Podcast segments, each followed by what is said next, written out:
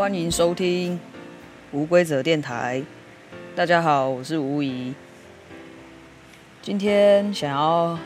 和大家聊聊的是状态与事实。这个主题是因为我上礼拜听了海苔熊的一个 podcast 节目，然后他约了一个命理师，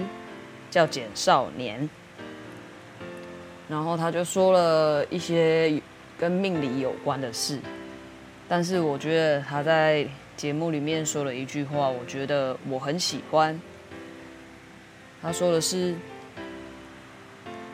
我们也许可以在命里面看到的是一个状态，他会帮我们设定好状态，可是其实它就只是一个状态，它并不是事实。而且我们的状态跟事实是有差距的。我觉得这件事他形容得很到位，就像有时候我在看自己的命盘的时候，我也会有一种好像被自己困在一个状态里面的感觉。就比如说，我看一下今天的运势怎么样，然后它一定会显示说你可能哪里会。遇到比较不好的、不顺心的事情，或者遇，或者是遇到不好的事情，但是，呃，它本来它是一个未知数，不管好的或坏的，其实它都是一个未知数。虽然它在我们的命盘里面已经出现了这样的一个状态，可是其实事实有发生吗？不一定会发生。因为会不会发生，这个控制权是在我们自己身上。如果我今天一直在注意某一件事情，比如说命盘里面要提命命盘里面提醒我说今天讲话要注意，可是如果我太过于注意讲话这件事情的话，我可能也会。失去掉某些可以表达的机会，所以虽然虽然呃注意自己说话的状态或语气啊是很重要的事情，可是我觉得有时候我们如果想要学着看一些跟命理有关的事情的话，的确好像应该要先看看事实，而且我觉得他的。状态与事实这件事情，也不止用于命盘，我觉得对于生活上应该也会有很多帮助。如果我们在每一次发生一件事情的时候，可以多花一点时间来问问自己说，这只是这是一个状态，还是一个事实？因为我觉得我们很常在日常生活中。想很多事，可是那是那些很多事，并不是真的有发生的事。因为有可能我会觉得说，我是不是哪里没做好，让他不开心了？可是事实上，他并没有不开心。又或者事实上，他的不开心并不是因为我，只是我们会困在那样的状态里。比如说啊，他一定是因为我，所以才不开心。这是一个状态，困在这个状态里的时候，我们会变得不敢要，不敢往前。比如说，啊、进一步的问他说：“诶，你是不开心吗？那是因为我刚刚说的某些话让你不开心吗？”只要困在那个状态里面，我们就会失去勇气，然后失去勇气之后，我们就不敢再往前一步。我觉得这样子，呃，在生活之中，我觉得确实蛮可惜的。如果我们可以更往事实那一面去看的话，或许我们可以不用花那么多时间想一个一个一个时间点，然后想很多事情，然后把自己困在那里。因为毕竟一天就是有二十四个小时，我觉得。花太多时间困在同一件事情上，好像有点不够善用时间，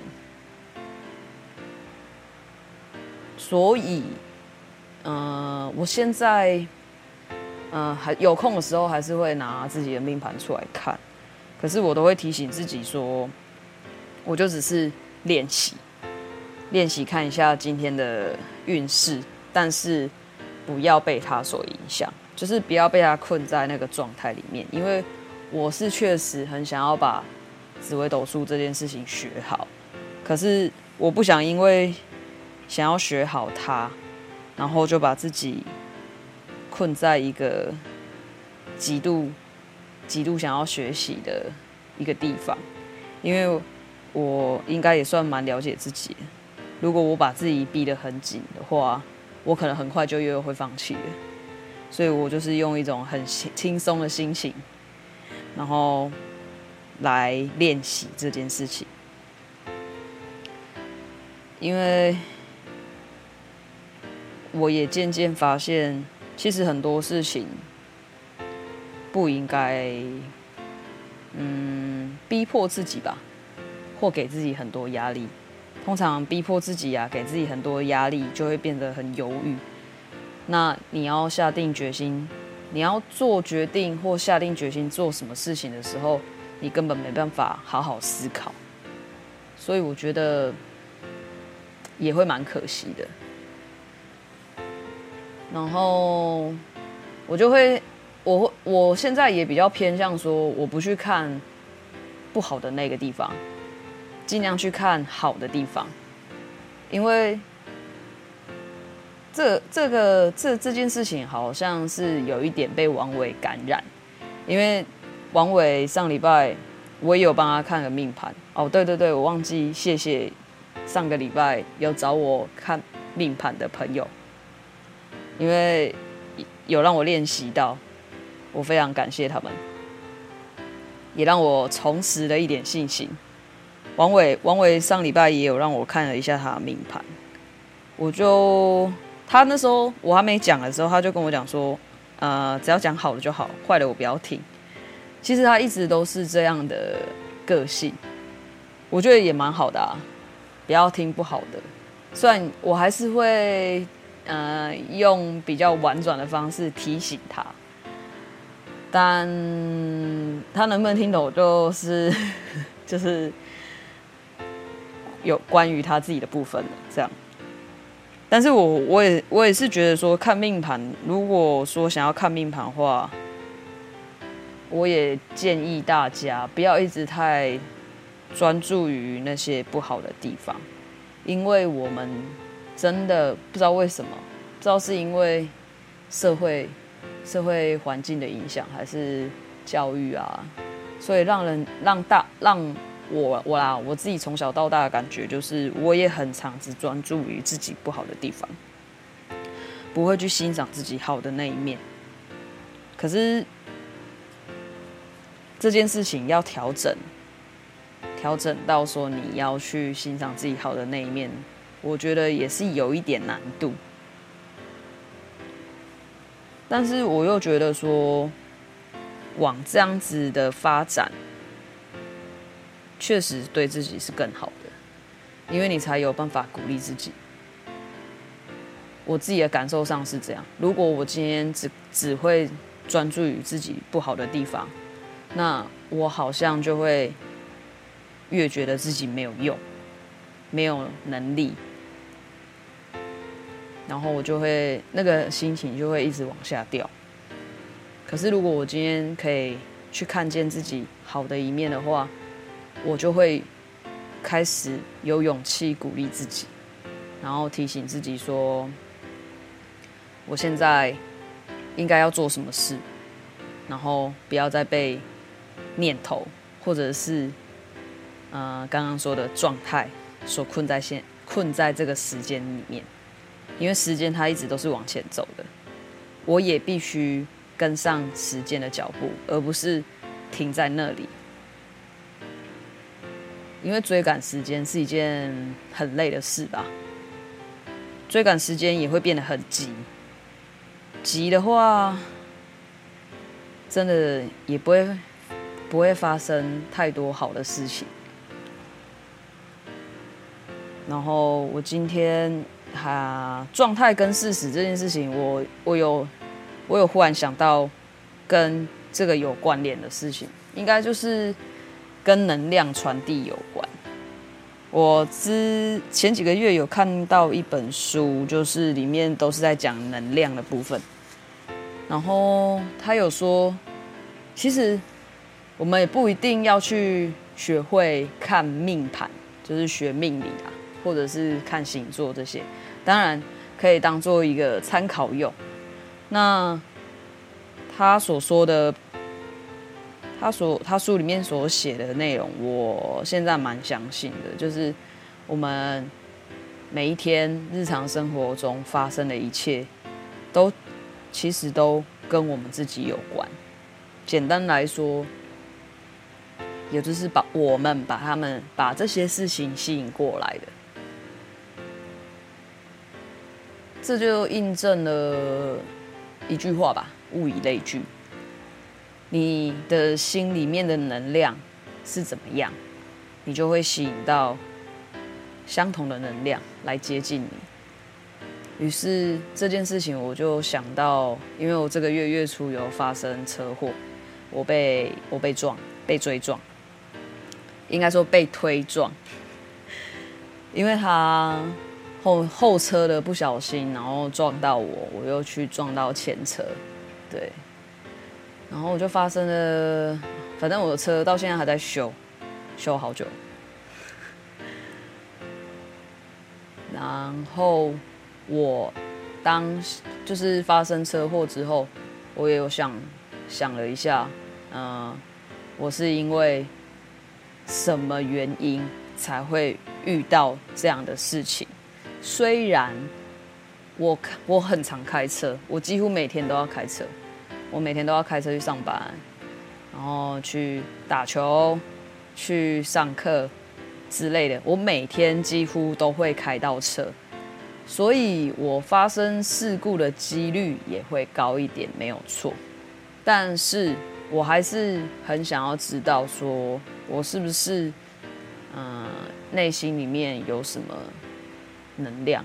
我没有感受到。不过我到现在也还没有想，嗯，还没有找到答案，就是。但是我确实啊，但是某些我我我有感受到部分，可能就是我的能量是那一天的能量比较凌乱一点，可能我刚好身体不舒服，但是我又硬要开远程的车去。拜拜！我那天其实应该要乖乖的在家里休息就好了，因为我觉得像我们身体不好、身体有病痛啊或不好，就是身体不舒服的时候，我们通常那个能量都蛮乱的，就是你不好不坏，可是你就是一有一种。停不下来的感觉，很像有什么在去叫你叫你动，可是你的身体就是很不舒服。我不确定是不是我自己的关系啊，因为有时候我发现我自己在家里虽然蛮想耍废，但是我好像也没办法认真耍废的那种人，因为我一定可能废一下下，我就会找事做，看书啊，或者打字啊。或者是练英文啊，或滑手机，反正我没办法好好的，就是躺在躺在床上，然后放空、犯懒，很少，除非我真的很累，累到我什么都不想动。不过我上礼拜真的蛮累的，我上礼拜累到我已经也没有空去管什么命盘啊，然后跟什么能量啊。我真的是上礼拜累到回，就是下班回家就直接哦，赶快去洗澡，赶快躺躺在床上就睡了。所以我觉得身体身体也很重要，必须要让身体有一个舒适感，你才有办法再去做其他的事情。我相信应该很多人都有这种感受，王伟应该也有，因为他也我们两个有聊过，说我们现在其实都没办法太操劳了，可能加上也有一点年纪了。我说我不是王伟，有点年，就是我自己个人也觉得说，上了年纪之后。比较真的不会有一种那种身体力行的感觉，就是你会觉得说啊，身体好累哦，你只会想一下，可是身体很累的时候，你就会不太想要去做那件事情。所以我现在就会变得蛮喜欢待在家里面的，因为我觉得累的时候，我可以飞在房间里面做我想做的事情，一些不需要太劳动的事情。可能看看植物啊，然后写一下专题啊，或者是写下要录音的内容啊，还有我正在筹备要比赛的小说啊，这些都可以不用太费力气，我就可以做的事情。哦，还有看书，这些事情现在都是我最爱的事情。这这些环节对我来说。属于状态，也属于事实。因为我想要舒适的状态嘛。那可是事实应该是说，事实上为什么我会想要调整成这个样子，把状态调整成这个样子，是因为我想要，嗯、在三十五岁之前，可以把我的，嗯、很多。事情可以调整到更高、更高一点的状态，因为我觉得三十五岁是一个，又是另外一个转折点，人生的另外一个转折点。然后很很奇、很神奇的是，当我开始有这种感觉的时候，我就开始接二连三啊开始收到说很多讯息，就是三十五岁是一个。真的就是很适合一个，呃，能量转换啊，或者是说调整成，就是三十五岁，你就是一定会经历一个比较大的变动，你的身体、你的心灵，或者是其他外在环境。可是我啊，应该不是外在环境吧？是我内在的环境吧？啊，随便，反正就是不管是怎么样。我们我这个人可能会不，好像也不是只有我这个人，反正就是每个人的三十五岁都会有一个比较大的转动。那我很想要在三十五岁前可以做好准备，我想要去好好迎接我三十五岁之后的人生，应该是可以这么说。所以我调整成。一个让自己舒适的状态，然后可以去印证那个事实，就是印证那个事实，可以这么说吗？我也不是很确定可不可以这么说，反正我只是觉得说，应该简单来说，我就是想要每一天都可以。觉醒一点点，然后未来可以变成一个很有智慧，然后可以很觉醒的人。因为我上次也是在书里面看到说，其实我们每个人每一天活着，然后在生活，我们都只用了五趴的力气在感受、感知生活而已。那要启动另外九十五趴，嗯，我也还在学习当中，但是我觉得五趴确实是有一点少，所以我觉得如果能够提升一趴，我就觉得蛮感恩自己的了，因为我觉得很多事情，嗯，没办法急。就是事实，就是这个又回到状态跟事实。事实上，我的我自己感受上的感知能力，其实就只有到这样子而已。那我也不可能说，我马上就可以提升到六趴，一定要有花一段时花一段时间去学习，然后去感受，或者是观察啊，然后思考啊之类的，我才有办法有更多的感知能力。就像我以前不太会去注意路人。对，我以前不太会注意路人，但是我现在会，嗯，在比较不失礼的状态下注意路人，但是我是会注意他们的身体吧，因为就是会想要知道说啊，这个人他的状态好不好啦。说是应该是这么说，对啦，我是观察状态，不是在看他的身材或什么的，只是就是想要知道说这个路人他的状态好不好。然后我有一次就是这个这一个观察是有一次我自己去爬山的时候我发现的，因为那一天我就去爬山，我就觉得很累，爬到一半很累，我就坐在那个凉亭那里休息。我就想说，不然就看看一下路，看看路人一下好了。我就看到一个路人，他其实，呃，没有，没有，没有，没有特别特别突出。可是不知道为什么，我就一直觉得他好像走路不是那么的协调。然后我就一直一直看着他，因为我就想说，是我的错觉吗？还是他真的走路不是？很协调，但是是非常，也没有到非常，就是你要很仔细的看，你才会看得出来，他其实，嗯、走路有点歪，就是可能他的脚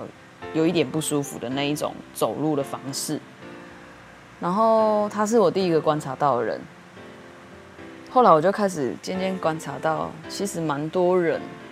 走路的方式。都有一点不舒服的状态，可是那个不舒服可能对他来说不至于到不舒服，但是看得出来，就是那种不舒服好像是可以显现出他，呃，身体的状态不并没有那么好。我不知道大家懂不懂我所表达那个意思，就是嗯。很多时候，我们只要看到一个人的状态，也许我们就可以看到他现在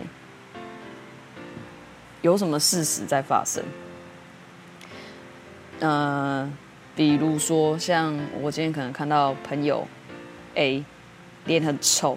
这是他的状态嘛？那事实可能是他遇到不好的事情，又或者是身体不舒服之类的。那其实我们如果可以好好的去观察别人的状态，也许我们就可以更接近事实了。这也是看命盘的一个一个一个好处吧，我猜。虽然我们不，虽然我们不能太把自己困在那个状态里面。但是我们却是可以